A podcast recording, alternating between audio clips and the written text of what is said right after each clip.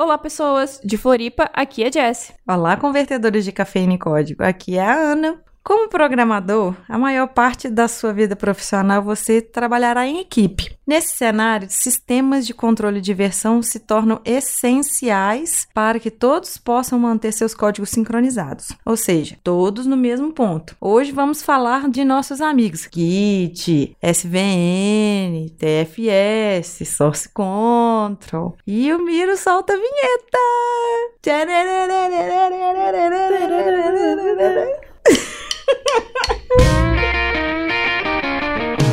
Você está ouvindo Pode Programar, porque nós podemos.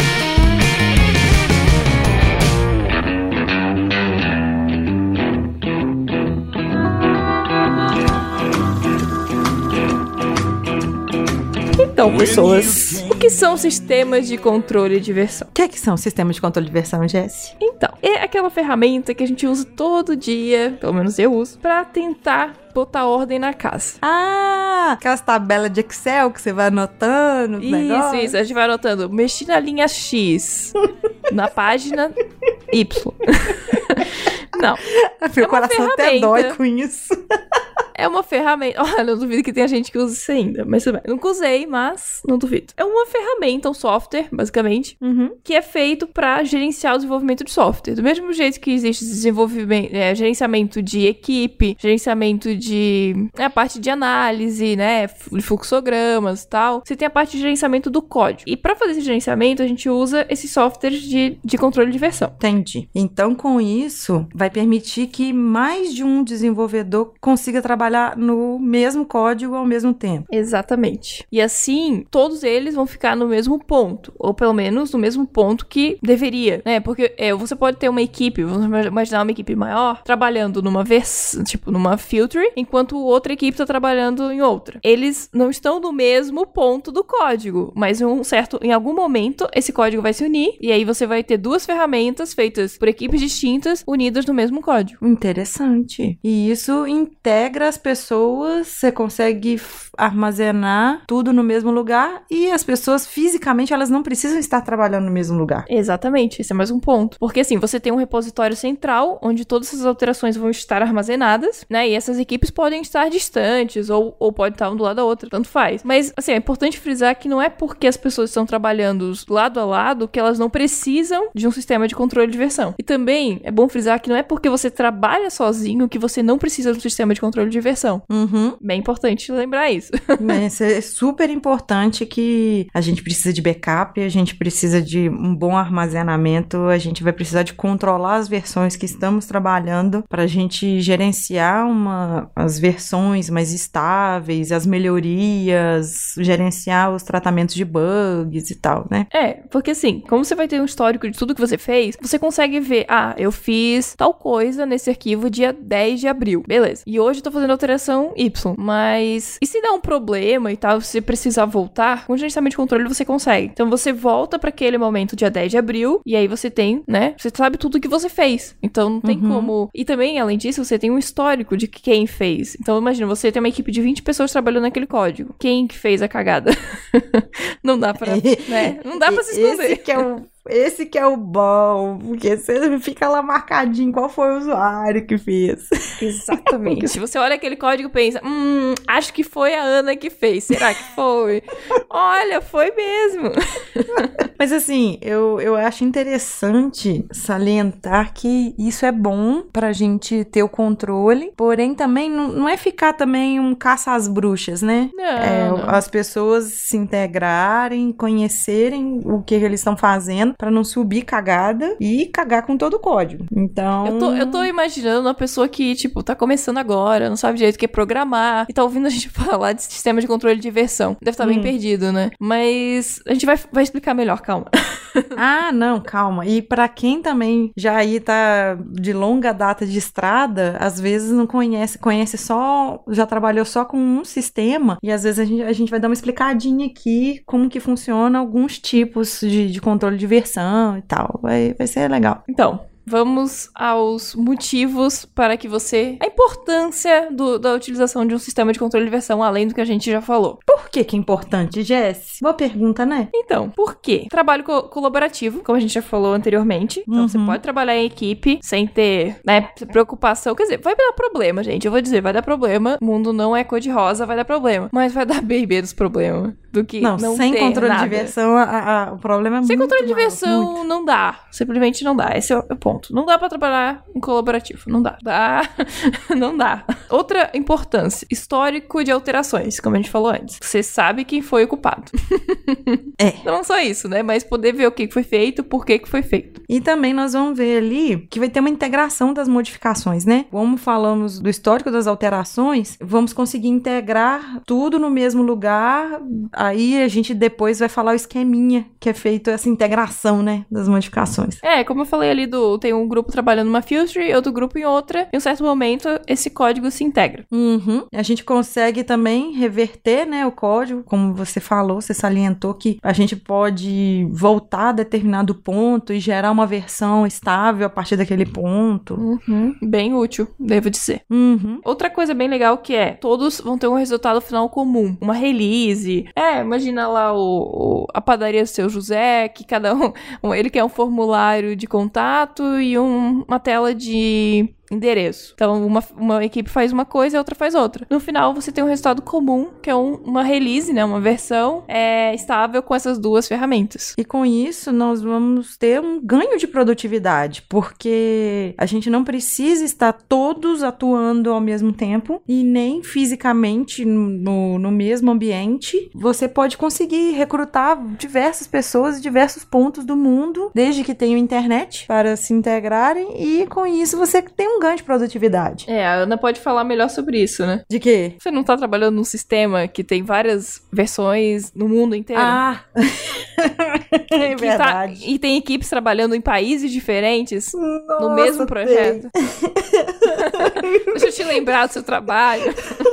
Ai, gente, não. O pior disso tudo é quando a gente tem que trabalhar no fuso horário do cliente. Então, assim, às vezes você sai do seu serviço 5, 6 horas da tarde, da noite, e aí no dia seguinte você tem que voltar a trabalhar 3 horas da manhã, porque lá não é 3 horas da manhã, lá é outro horário e você tem que estar ali junto com, com o usuário, conversando. Ai, meu Deus. Vou chorar. Ah, então vamos falar agora de conceitos básicos pra quem tá tipo, "Tá, meu Deus, o que, que elas estão falando? Elas estão loucas.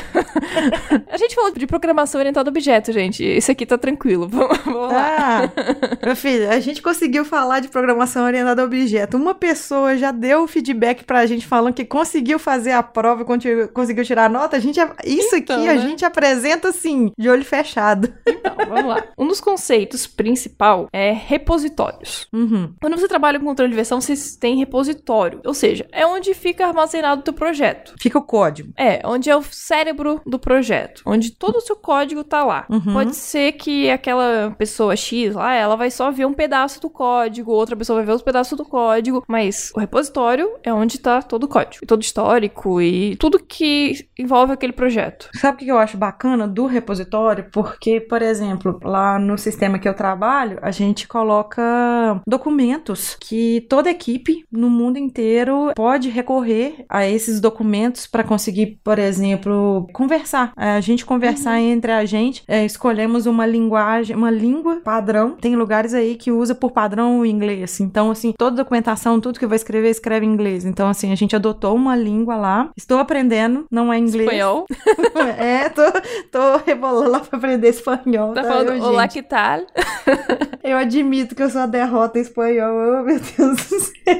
Mas a gente coloca toda a documentação, tudo que precisa nesse repositório, fora do código, porque você tem essa possibilidade. É muito bom. Uma coisa que a gente tá falando aqui focada em código, né? Programação, mas você pode usar sistemas de controle de versão pra, sei lá, fazer seu TCC, Sim, né? uhum. Você pode usar pra fazer Você pode fazer também os documentos de análise. Você faz uma versão 1. Hoje, sistemas de controle de versão, acho que eles ainda não são tão simples de usar por pessoas leigas, né? Então, Então acaba ficando muito na área de TI, né? Uhum. Já vi muita gente de TI fazendo TCC e botando no, no Git ou no SVN, ou assim vai. Mas, Uhum. é, mas é, imagina o, sei lá, o Drive, eu acho que tem essas opções, ou o Dropbox, que se você faz Ah, uma sim. alteração no arquivo, ele te mostra uma versão anterior, se quiser voltar. Google Drive tem isso. É, então é um pouco parecido com isso, sim, nesse sentido, né? Depois disso, a gente é o conceito de commit. Quando a gente vai commitar um código, quer dizer que nós vamos enviar para esse repositório. Ou seja, eu tô lá trabalhando no meu código. Eu vou, executo. É óbvio que antes de eu dar commit, gente, por favor, eu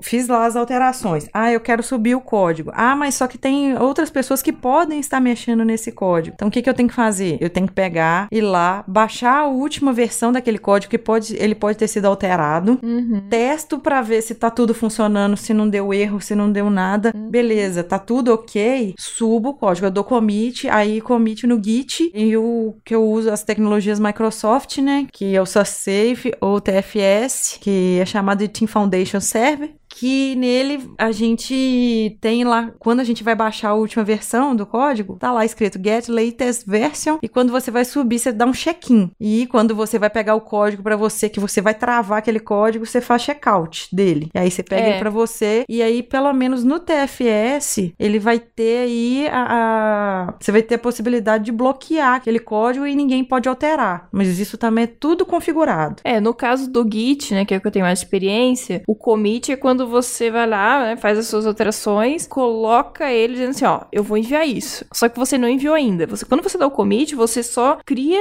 um, um log da sua alteração e fica só na sua máquina. Pra você enviar ele pro repositório, você tem que dar um push e um Uhum. pull. Então, eu no lembro caso, disso quando eu já trabalhei é, no Git. caso do Git é assim que funciona. O SVN, se eu não me engano, quando você dá o commit, porque já faz muito tempo que eu não trabalho com ele, o commit ele já vai pro repositório. Sim. Não tem esse intermediário, né? Aí você precisa fazer isso. Como boa prática, você dá um get, pega tudo, É. faz as alterações que você vai fazer, que precisam ser feitas, ou seja, às vezes alguém mexeu no código na mesma linha que você mexeu. Uhum. Então, para você movimentar aquele código ali e, e acertar, né, tudo no No lugar. caso do Git, ele nem deixa você enviar o código se tiver algo mais recente no, no repositório. Então você primeiro tem que baixar as alterações pra depois poder enviar. Ele não deixa. Tem uma configuração do TFS que eu usava ela hoje, como eu tô começando a trabalhar nesse cliente tem pouco tempo, então eu não lembrei de marcar essa opção. Então lá é, é assim, toda vez que você vai abrir o TFS, aí ele já baixa a última versão. A Ana, ela parece um pouco garota de programa, né? A cada episódio, ela tá atendendo um cliente novo.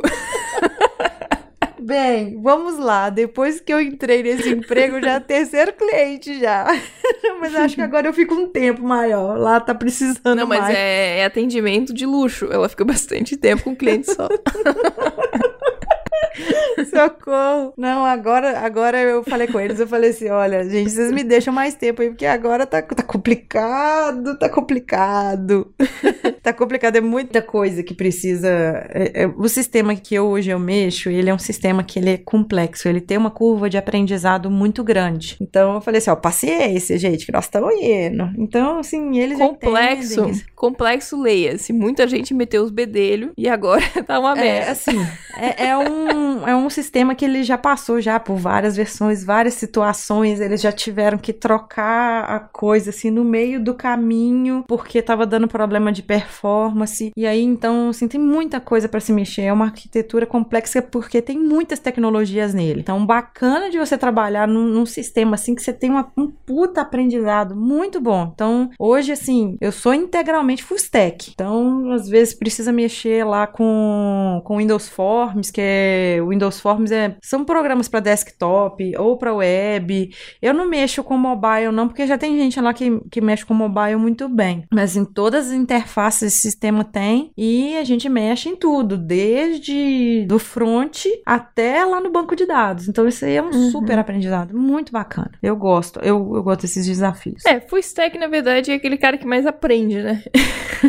Ou não. É. Eu- é, ele não é especialista em nada, mas Sabe é um pouquinho que de mais- tudo. É. Um dia teremos um episódio sobre full stack. Mas voltando agora ao assunto, né? Depois da, da hora do café. É, vamos falar sobre logs. Os logs, é como a gente já falou anteriormente, né? No Git, quando você faz um commit, você gera uma mensagenzinha lá dizendo o que, que, que, que se fez, ou você bota o ID, ou né, o chamado que você tá atendendo, alguma coisa nesse sentido. Uhum. E o log é essa informação, é o histórico de quem foi o usuário, em que hora que ele fez aquilo, é, em que versão, qual foi a alteração de fato no arquivo. Qual é o número da tarefa que ele associou aquilo ali? Porque às vezes tem ferramentas que você coloca as tarefas e você consegue associar. Exatamente. Tem o GitLab, né, que eu acho que é um dos mais famosos pra quem usa Git. Eu não sei pro E tem o TFS próprio DFS. É, Não, o é próprio o próprio TFS tem isso, né? Porque É. é. Microsoft, né, gente? A gente trabalha É, com não, Git, assim- coisa open source, né? assim. É... Eu- o problema é que eu não tenho como não puxar sardinha pro TFS. Não, mas é legal, Tudo porque a gente tá dando duas visões diferentes, né? Você de uma, de uma ferramenta fechada, eu de uma ferramenta aberta,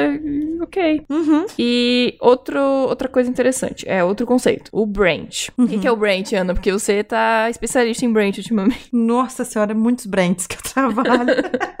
o branch, ele vai ser a versão do projeto. Você vai pegar o projeto e vai trabalhar com ele. Então, quando você trabalha com aquele código ali, você, chama, você fala que você está trabalhando naquele branch. Aí ele tem um número, é, ele tem lá um- uma, uma metodologia de, de versionamento, ou se você tem que fazer alguma alteração, um hotfix. Geralmente, é, aqueles números grandes que tem de versão, quando você vai olhar no, por exemplo, é, no log lá, né? no log ou então sobre o sistema tal. E aí você vê lá que a versão número 1580.20, 200, ponto não sei das quantas. Então, assim, geralmente você trabalha no branch. Essa questão do branch também vai depender da metodologia utilizada. Sim. No Git você tem várias metodologias, até interessante, né? Quem quiser se aprofundar mais. Hoje eu trabalho com metodologia mais, mais assim, para cada chamado que você atende, você tem um range separado. Então, se acontecer alguma coisa, a pessoa não conseguir terminar no prazo da versão, não, a versão não vai ser atrasada por causa daquela, daquela alteração, entendeu? Cada É, assim, alteração eu- é um branch. Onde que eu trabalho é muito mesclado. Às vezes é por chamado, porque às vezes o chamado ele é complexo, é grande. Vamos supor que você vai fazer uma funcionalidade nova, Uhum. uma tela ou um conjunto de telas que assim vai demorar um tempo maior, então você abre um branch para ele, que a gente chama de, de... aí você, você- um branch centralizado, é, a gente chama ele de tronquinho, ou que seria uma versão minimalista do trunk. Então você consegue ter um- trabalhos e, e depois você consegue liberar a versão independente daquele branch. E depois É. vai e sobe. É que a gente tem que imaginar aqui que a gente tá trabalhando com uma árvore. Acho que fica mais Uhum. fácil. Isso, isso. A raiz, vamos imaginar que a raiz é o repositório, meu log lá, meu, né, meu, meu projeto. E eu tenho o tronco, que ele é a raiz do projeto, que é o trunk.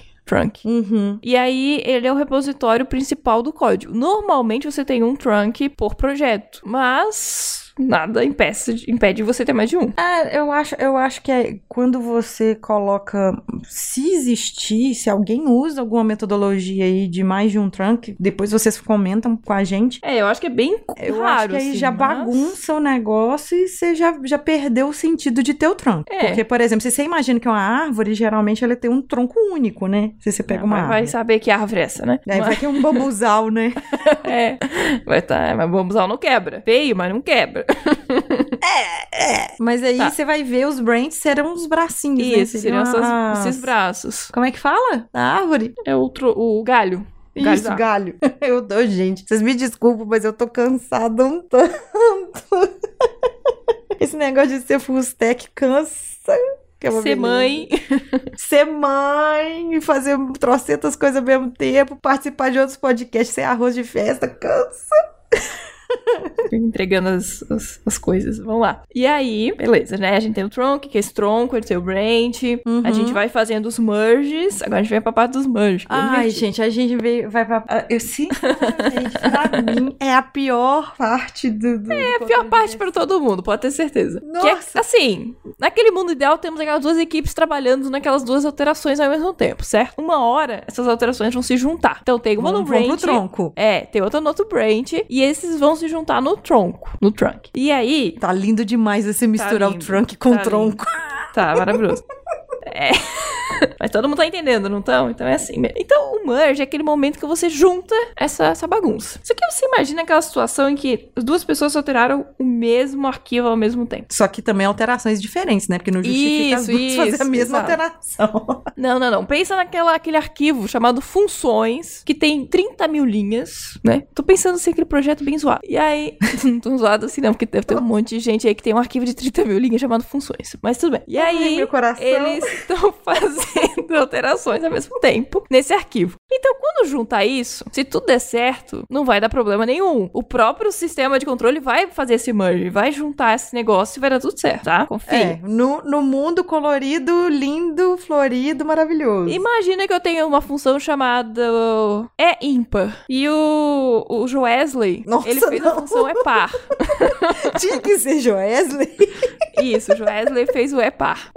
Sem cunho político. E eles fizeram, na hora que, na hora que vai bater, na- a- os dois estão na mesma linha. Tipo, os dois Exatamente. estão na linha 210 do, do código. Ah, não, eles são na linha. na- já que nós estamos falando de Wesley, tá na linha 171. É, então, eu tinha pensado nisso, achei que combinava mais. É, pois é. Então, na hora que ele juntou, tava lá na linha 171 e ele pergunta: e agora? A propina vai pra quem? Não, quer dizer. Aí ele pergunta qual código vai ficar. E aí o desenvolvedor que a bomba caiu nos braços dele vai ter que escolher pra quem que eu dou a propina. Não. Eu escolho qual que qual vai ser o código, ou se eu vou botar pra baixo, vai, ah, vai ficar os dois, eu vou ter que tirar Depois um. eu vou juntar as duas propinas. É, então aí você vai escolher o que vai fazer. Quer dizer, vai escolher o, o, sortudo que fica com a, com a bomba, né? Gente, às vezes um merge, assim, de um, um projeto muito grande, um- uma coisa, né? Um, um branch que foi crescendo, foi crescendo, foi crescendo. Às vezes vai um dia pra você resolver isso. Nossa. Então, assim, dica, tá? Façam coisas menores, vão juntando mais, não deixa pra juntar no final do mês, depois de, lá, Não- sei lá não quantas alterações, gente. Não façam isso, pelo amor de Não Deus. tem problema você dar 20 commits com o mesmo comentário, com, com o comentário lá da sua Não, não tem feature. problema, ali, gente. Mas, feature assim, 171, tals lá. Aí você dá 20 commit daquele, não tem problema. O negócio é você ter uma, uma- gerar uma versão estável e também gerar pro seu colega a versão estável. Geralmente o que, que acontece? Você- vai lá dar um, um, um get, né, da, da última versão e aí te aparece lá, oh, tá misturado aqui. O que, que você quer? No, no TFS ele é bom que você compara. o é, que, que no, você quer fazer? No Git você tem clients, né, que você pode também fazer isso e ver e o que que fica, o que que não fica. Ou então você chama o coleguinha e pergunta, e aí, o que que você fez, o que que eu fiz e vamos tentar resolver. Quando ah, o negócio tá, tá bem. Tá assim, bem feio. É, aonde que eu trabalho lá, a gente tem essas versões, que uns branches menores, que é igual a Jess falou, que ela abre vários branches e tem um, um branch antes do tronco, que aí a gente tem que fazer merge, tipo três níveis, e às vezes nesses três níveis algum nível dá problema. Uhum. Porque às vezes você subiu a alteração, fo- foi acumulando e não subiu em toda, é, toda essa cadeia, e aí pode dar problema. Então é muito importante fazer isso. É, esse trabalho normalmente fica na mão daquele que tá responsável pelo tronco, né? Não, engraçado, não, a gente não. A gente é, cada um é responsável pelo seu código, então você tem É, que mas subir tem certo. metodologias, né, que você, tipo assim, você lá, o desenvolvedor, não é você que vai enviar pro release final ou pro tronco. Ah, tá, entendi. Não, tem gente que é responsável pela Isso. publicação, que vai publicar em mo- homologação, em desenvolvimento ou Porque normalmente tem níveis de permissão, né? Uhum, Assim, entendi. tipo, ah, você trabalha com Git padrãozão, não, é normal. Tipo, o seu usuário lá tem permissão, faz o que você quiser. O Git, o Git, ele é casa da mãe Joana, né? Ele, ao mesmo tempo que a mãe, na casa da mãe de Joana, também você pode fazer muita coisa legal, entendeu? É, mas o Git, ele é muito inteligente. Ele consegue fazer um merge Ele bem é. otimizado, né? Eu lembro quando eu Sim, trabalhei com ele, ele, ele mesmo já trabalhava muita coisa em cima do merge. Se houver uma boa comunicação entre equipe e houver uma boa organização, dificilmente vai, ser, vai ter problema, tá? É, Uhum. o, o que causa muito problema são branches com muitas alterações. Muitas alterações. E duas pessoas trabalhando em coisas muito parecidas. Isso vai dar problema. É, né? Esse Uhum. arquivo de função de 30 mil linhas lá. Vai dar problema, gente. Mas, é, no geral, muito difícil hoje eu ter problemas, realmente. Quando tem problema, não é culpa do Git, é problema da organização. Ou que não foi pensado direito na hora de passar a atividade. Ou alguma atividade deu problema e aí você já não consegue mais fazer merge, alguma coisa nesse sentido, sabe? Mas não é dele, né?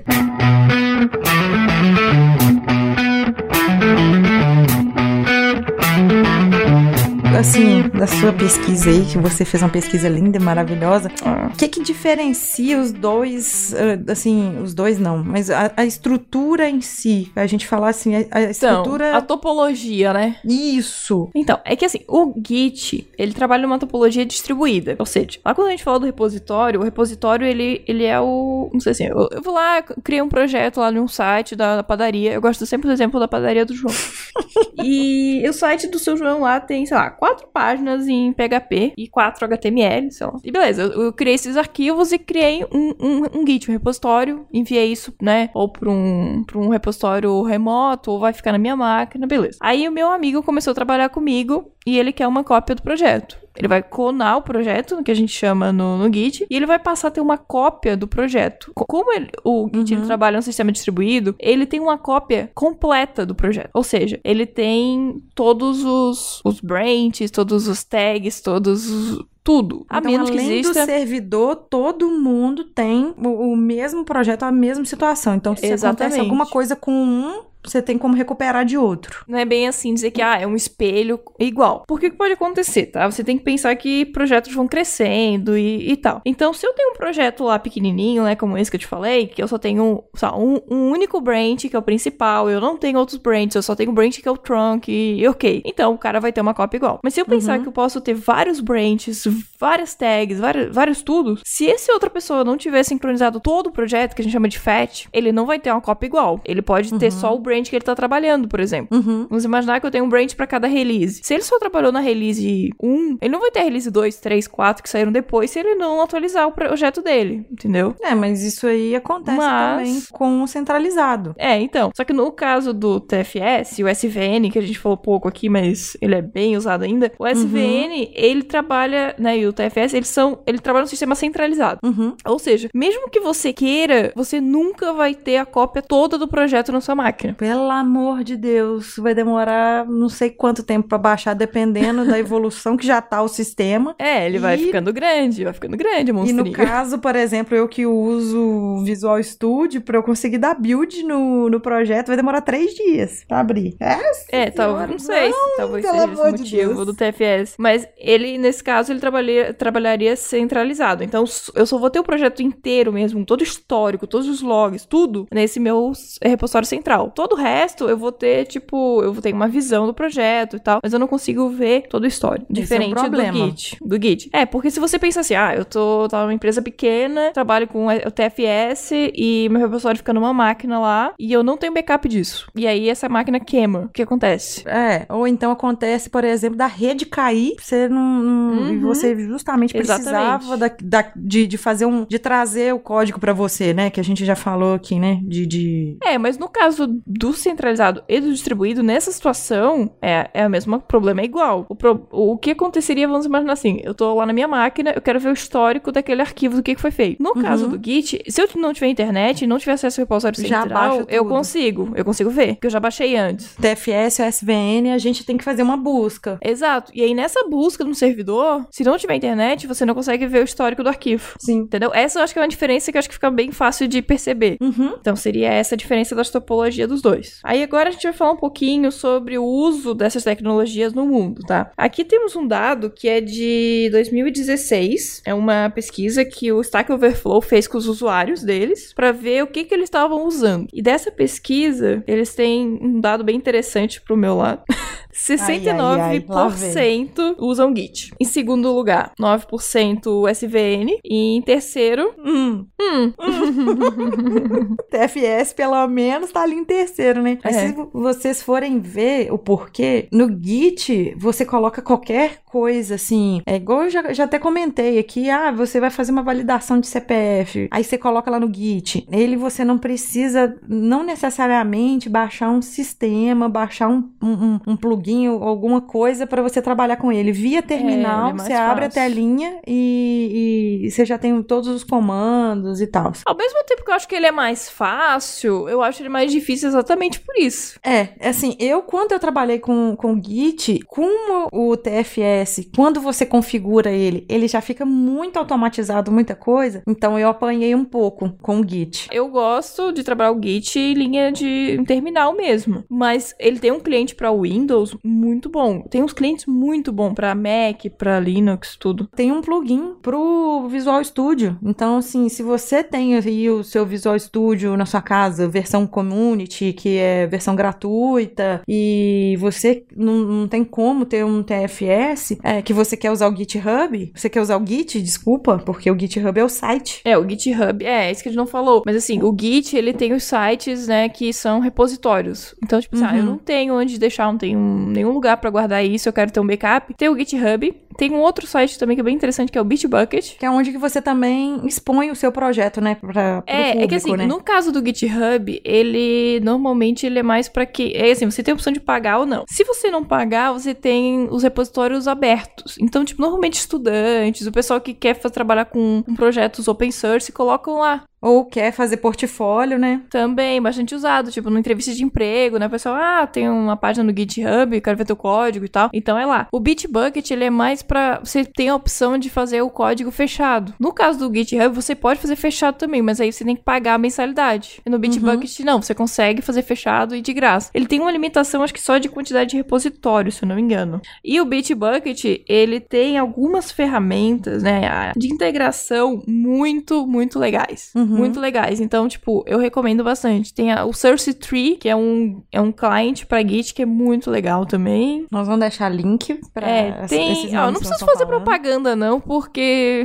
tipo, sério, eles têm umas ferramentas incríveis. A maioria delas são caras, mas para quem quer só testar e usar, tipo, ah, só uma pessoa vai usar ou duas, eles são, acho que, de graça é, ou bem baratinho. E ele só fica caro mesmo a partir de quando é, ele percebe que, ah, é uso empresarial. Aí ele começa a ficar bem caro, mas se não ele é gratuito ou um preço acessível, né? É, aí nós vamos ver aí que o SVN, ele tá em segundo colocado, mas assim, é discrepante a quantidade, enquanto isso um, um tá quase 70%, o outro tá 9%, porque o SVN, ele tá caindo em desuso. Ele tá Sim. tá caindo, ele não evoluiu como, como as outras ferramentas. Pra quem não conhece, quem conhece como Tortoise SVN. É, Tortoise SVN. É, tem, tem o gente, Tortoise é... e tem um cliente pra Git também. Não sei se. TFS acho que não. TFS é só, só ferramentas da Microsoft, né? Então acho que não vai ter nada. Não, é, mas no Visual Studio tem como você colocar um plugin. Aí você fala para um, qual que é o tipo de repositório que você quer. É o TFS, é o Git. Aí você aponta. É porque assim, se você parar pra pensar, o Git é bem recente. O Git é 2005. Ele foi criado para fazer controle de versão do Linux. De uma das distribuições que eu não lembro agora qual. Então ele é bem recente, né? Se for parar pra pensar. O TFS também eu acho que ele é mais recente. Tinha um anterior, que era outro nome. Que era o SourceSafe. É. Que ele, graças a Deus, já caiu de uso, porque ali, assim... Não, mas ainda tem ele... 0,6% que usam. Mas ele tá ali mais ou menos junto com o Tortoise, gente. De vez em quando ele perde o, o algum histórico, alguma coisa fica no limbo. É. Você é, vai tentar dar um commit, que, que a gente fala check-in, né? Um negócio não vai, você acha que foi, aí você tem que ir lá no servidor, você tem que ir lá no repositório ver se foi mesmo. Então, assim, é, eles melhoraram muito com o TFS. Nossa, assim, só safe pra TFS não tem nem comparação. Não, a Microsoft nos últimos anos evoluiu muito e muita, muita coisa, né? Então, assim, hoje em dia, bacana... hoje em dia não tem mais por que ficar de palhaçadinha aí de preconceito com a Microsoft. Não, não, que... não, não tem. Se a gente for falar ali em nível de desenvolvimento, a, a Microsoft, ela, ela abriu o código dela, ela tá querendo que outras pessoas trabalhem com ela e trabalhem integrado. Tanto que a gente já falou em outros episódios aí para trás que tem o VS Code que você pode usar no Linux, você pode usar uhum. no Mac e, e que é muito assim, bom. E de alguma forma, você vai usar alguma ferramenta da Microsoft para alguma coisa, ou para fazer controle de versão, ou para desenvolver, ou as duas coisas. Então, também não tem que ficar elogiando muito não. O que eu faço, é, eu trabalho hoje,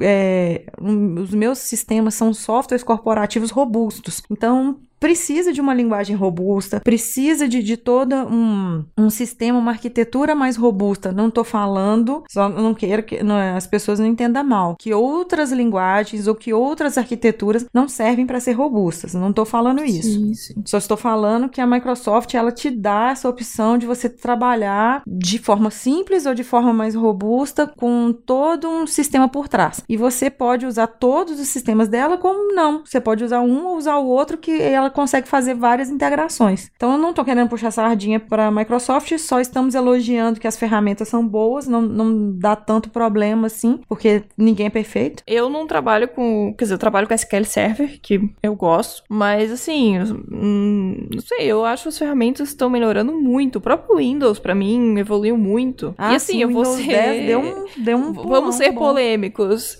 Eu ainda Hum. acho o Windows melhor como sistema do que o sistema do, do Mac, tá? Assim, eu acho que pra quem desenvolve, o Mac é mais interessante por causa da questão do terminal, Uhum. que é muito mais fácil do que no, no Windows. O Windows eu ainda acho um, meu Deus, uma dor de cabeça. Linux também, é, via terminal também é bem mais fácil, né? Eu já, já ouvi falar isso, não sei se eu tô errado. É, é porque na verdade o, o, o, o terminal no Mac, ele, ele é Unix. Então, é que assim, o Mac Ah, ele é então- baseado em Unix, né? Então. Hum, vai- é alguém vai nos comentários vai dizer que, que eu tô, errei alguma coisa aí nessa parte aí, mas, um, mas é por aí. Não, por favor, que diga que a gente errou, que depois a gente, É, a gente É, acerta. algo assim, mas é, é, é que eles surgiram basicamente na mesma época, baseado um no outro. Então, quando você entra no terminal do, do Mac, é como se estivesse no Linux, assim, basicamente. É Uhum. bem parecido. Então, é bem interessante, muito mais fácil. E aí tem a parte visual que é mais fácil de usar, não é igual o, o Linux, que às vezes é mais complicadinho. Tirando o Ubuntu, que eu acho que é É mais porque fácil. a vantagem do Mac é ele ser mais intuitivo, né? Isso aí é uma coisa que sempre o Steve Não, mas é que Jobs assim, pra pregou. quem, pra quem tá acostumado com Windows, eu ainda acho o Windows mais fácil. Tirando, claro, a parte de hardware do Mac eu acho incrível, incrível, mas. Ah, não, você consegue, consegue rodar o macOS e colocar uma máquina virtual rodando o Windows e o negócio funcionar perfeitamente. Vai eu colocar uma máquina virtual aqui no, no meu Windows aqui, que eu faço com ele? Eu cago meu computador. É, mas aí depende. O Windows 10 tá bem legal, sabe? Então, eu tenho evoluindo bastante os sistemas. Não é mais o Windows da tela azul. É porque agora Não, tem a tela não, azul não com mesmo. sorrisinho, gente. Então agora ficou amigável. É, não, e eu, eu não tenho.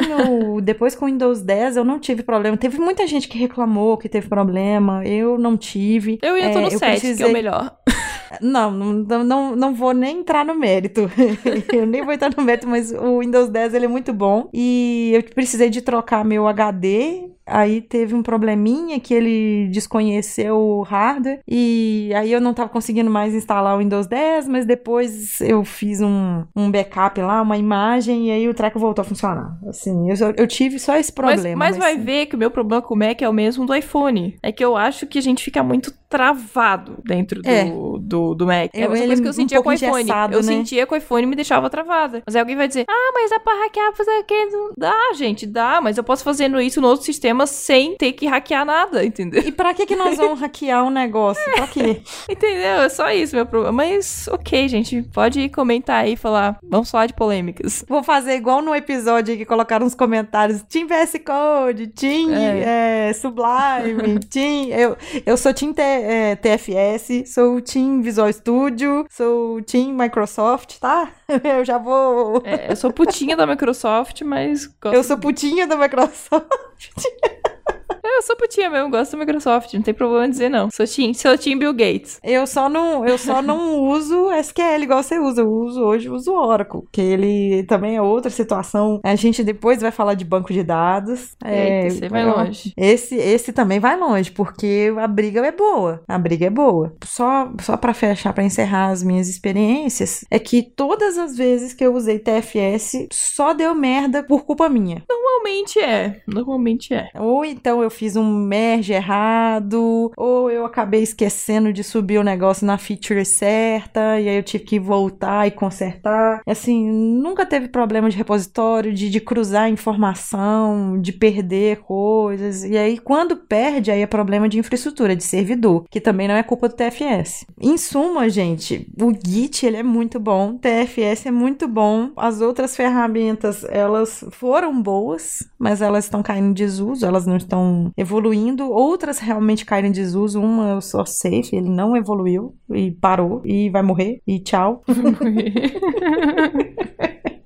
E não tem jeito. E outras, outras ferramentas aqui que eu. Nossa, gente, tem arquivo zipado. Ai, não, tem umas coisas que não dá pra gente falar, não. Não, não, não. É, não, é, tem várias pessoas falando, né, outras formas de uso, e aí elas falam em coisas absurdas como não uso, é, faço cópia de arquivo e coisas desse gênero, e são... Ah, Não. 2017, gente, por favor, procurem a luz. Comecem certo, não façam isso. Ok? Git tem, tem muito site, tem muita coisa bacana que ensina a usar o Git. E se você não tem como ter o TFS, se você não consegue essa ferramenta por alguma forma aí, uma forma que a própria Microsoft te dê ou que você compre, então use o Git. Uhum. E seja muito feliz, porque as duas coisas vão te deixar muito feliz. Não tem muito como errar, gente. É só, só escolher alguma coisa e. E ser feliz. É. E, Só não e, assim, vale ficar- é, tem cursos também pra quem quer, quer aprender mais sobre. Pela internet aí gratuito. Tem bastante coisa. Tem bastante coisa no YouTube também. Então, Uhum. quem quiser se aprimorar e aprender mais sobre, tem muito conteúdo na internet, vale a pena dar uma olhada. A gente vai deixar alguma coisa no, no, no post. Então, se vocês acharem mais interessante colocar mais alguma outra coisa, depois a gente volta e acrescenta. Ou então vocês deixam no comentário algum link para o pessoal, para quem puder ver. E vocês vão ajudar bastante com qualquer dica que vocês tiverem aí, porque eu tenho certeza que tem muita gente que saca pra caramba e tá ouvindo a gente. E a gente fechou sobre controle de versão. Hoje foi rapidinho, né? Vai dar tempo da gente falar todos os comentários dos programas anteriores, que foram lindos. Então, gente, vamos por recadinhos do coração. Recadinhos do coração.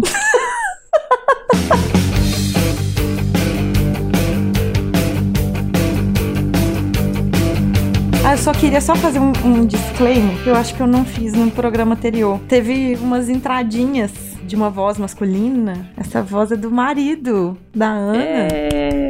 É, ele O participou. senhor na- teste unitário.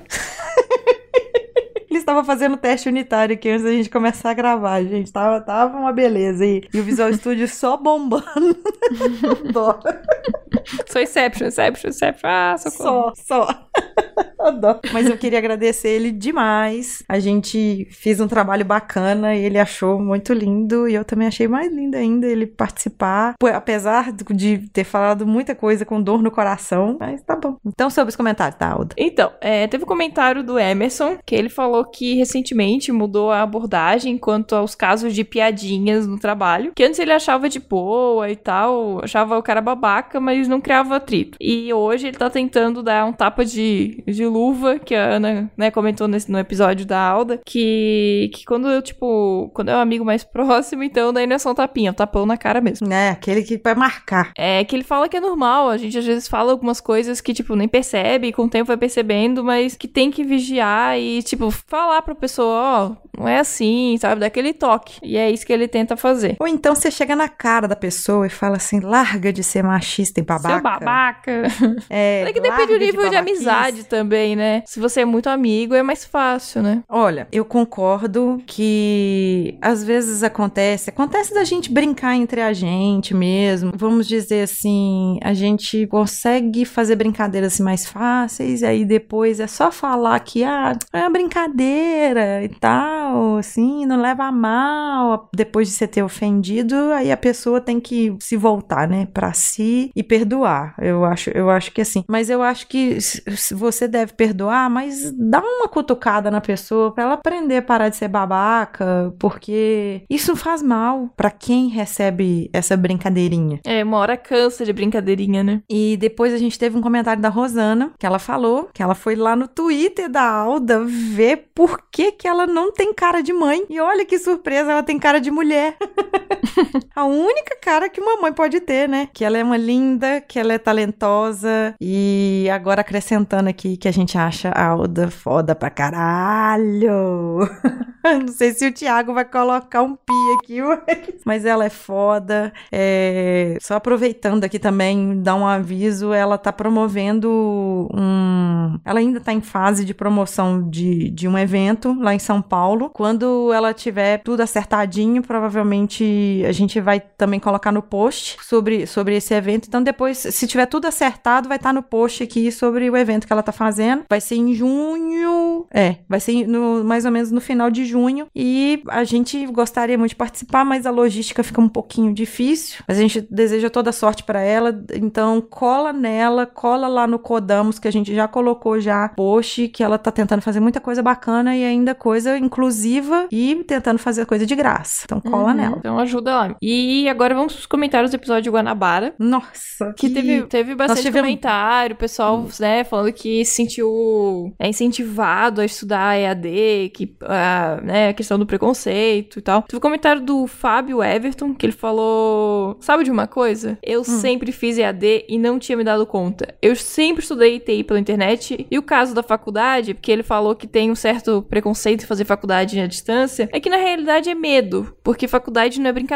Mas ser autodidata na internet é um pouco de EAD, né? Então a gente acaba estudando EAD sempre.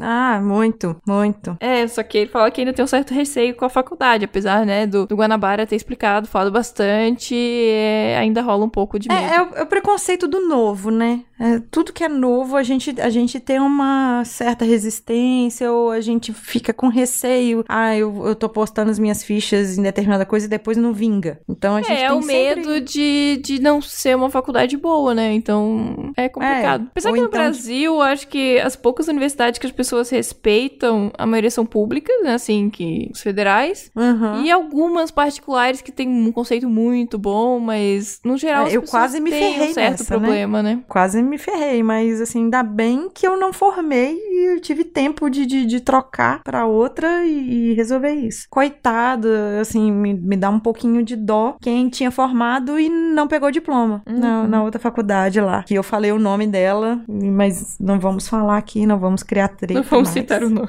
Não vou falar aqui. E, assim, a gente gostaria de agradecer imensamente, mas é muito, muito, muito, muito mesmo. é, as meninas do Django Salvador, que elas fizeram um workshop é, no dia 29. A gente não conseguiu a tempo de, de colocar na- no último episódio falando sobre, sobre esse evento. É, eu queria pedir, assim, de coração que da próxima vez a gente vai tentar, mas é porque foi tudo muito em cima da hora. A Jessie teve que viajar, a gente não conseguiu gravar o finzinho do, do último episódio. Então, toda vez que tiver um- uns eventos, gente, principalmente se for gratuito, pago, a gente vai pensar com carinho se a gente vai, vai, vai falar. Mas se for evento gratuito, ev- evento para inclusão, para trazer mulher, para trazer é, diversidade no geral, fala pra gente, manda mensagem. É, tem gente que manda pelo Facebook, tem gente que manda pelo Twitter, ou então manda por e-mail. Tem, tem todos os nossos contatos aqui. Manda pra gente que a gente vai, vai assim, com todo carinho. É só mesmo em caso de não poder, que a gente não vai conseguir colocar, mas aí a gente vai com todo o esforço do mundo. Então, cola nas meninas aí, vai, aí você tem as Pai Ladies nas principais cidades, tem as Jungle Girls também nas principais cidades. Cola nelas que vocês vão brilhar. E a gente também queria mandar um beijão, né? Por último, mas não menos importante. Não, a gente deixou por último porque são meninas que pediram pra gente falar delas, né? Ah, na verdade não. Foi o Elias que pediu pra mandar um beijo Isso, pra Bárbara. Bárbara E pra Camila, a Bárbara Ferreira e Camila Couto. Que elas Isso. fazem sistemas e que passaram a ouvir a gente. Então, um beijo pras meninas. Um beijo pra vocês. A gente de vez em quando vai falar nominhos Aparece aqui, né? nos Porque é comentários, meninas, porque vocês são minorias. Até nos comentários. Até nos comentários. Assim, o Ah. engajamento, o engajamento dos meninos é lindo, mas tá faltando engajamento das meninas. Por favor, gente, vai lá. Apareçam! Eu não fico aqui até essas horas gravando à toa, não brincadeira. Não, e a gente também não tá, assim, respondendo com tanta, É com verdade. tanta frequência. Cês- por favor, gente, desculpa a gente. A Nossa, gente tá tenta- difícil.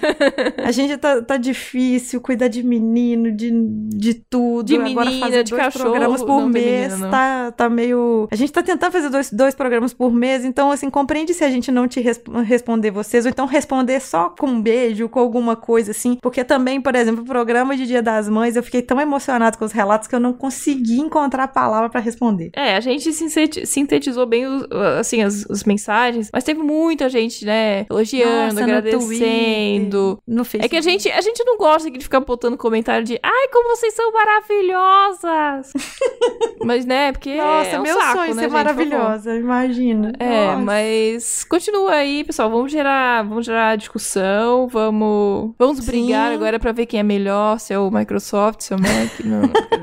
Eu já falei que time Gente, não precisa odiar, pode usar tudo. Olha que lindo. Pode, olha só. Eu não uso tudo Microsoft. Você usa coisas Microsoft, olha só. É, Que então, legal. É isso aí, gente. E a gente vai, assim, pedir pra vocês pra curtir o nosso comentário no Facebook, pra ele atender o nosso comentário, não, o nosso post no Facebook, retweetar também o, o, pro- o episódio também no Twitter, pra mais gente, mais gente é ótimo, né? Pra mais pessoas ouvirem a gente. E se vocês tiverem alguma sugestão de, de participante e junto com a pauta, tipo assim, vamos supor, quando eu falei com a Jess, que eu falei assim, ah, Jess, eu queria fazer um programa de mães e tal, o que, que você acha? E falei assim, olha, eu acho que vai ser legal, vai ser top, chamar a Alda, porque ela é mãe e tal. O que, que você acha? Aí eu já passei pra Jess já quem que eu gostaria que participasse e um tema pra ela e aí a gente desenvolveu em cima desse tema. Então, se vocês verem que tem isso, já, já me passaram já algumas pessoas, alguma listinha que eu tô montando aqui. Mas se vocês É. tiverem mais pessoas e tiverem o contato delas, se puder já passar a gente, pra gente isso mais rápido, porque fazer dois programas por mês é meio, meio complicado pra gente. É, e fazer então- dois episódios por mês com convidados é mais complicado ainda, né? Pois é, então se vocês querem falar, ah, sei lá, vamos falar de diversidade na TI, que foi um episódio que eu ouvi do Lambda 3, que... Não, você quer imitar bom. o Lambda 3? A gente não quer imitar o Lambda 3. então não vai ter Não, eu só tô dando, só tô dando um exemplo. Você quer falar de diversidade? Então marca lá umas pessoas lá pra, pra gente, pra gente, quem sabe, convidar e tal. Vai ser, vai ser bacana. Eu só dei uma ideia, tá? É, daqui a pouco me chamando de feminazi de novo. Não, brincadeira, gente. brincadeira. Brincadeira, tá? A gente tava, a gente tava entendendo que era brincadeira, tá? Então, eu tava, gente, Ana, a acho gente- que não. Polêmica, polêmica. A gente gostaria imensamente de agradecer vocês por terem ouvido a gente até aqui. Se quiserem entrar em contato com a gente, tem todos os links lá no post do Twitter, e-mail, Facebook e tal. A gente não vai ficar falando aqui todas as Tô aqui pra ser legal com essa polêmica aqui. Falou aí. Aí eu sou a senhora panos quentes do, do Jovem Nerd. Eu não sou a senhora Jovem Nerd, porque já tem Z e você faz as polêmicas. É, Falou. polêmica. Falou caótico. Eu boto o mamilo pra fora, aquelas. Meu Deus do céu, gente, vambora, porque tá, tá complicado. tá complicado. Ai, amanhã eu acordo cedo. Vambora, gente. Um beijo pra você, gente. Tchau. Beijo, pessoal. Cuidado com a chuva, hein? Bota o guarda-chuva. Tchau. Tchau.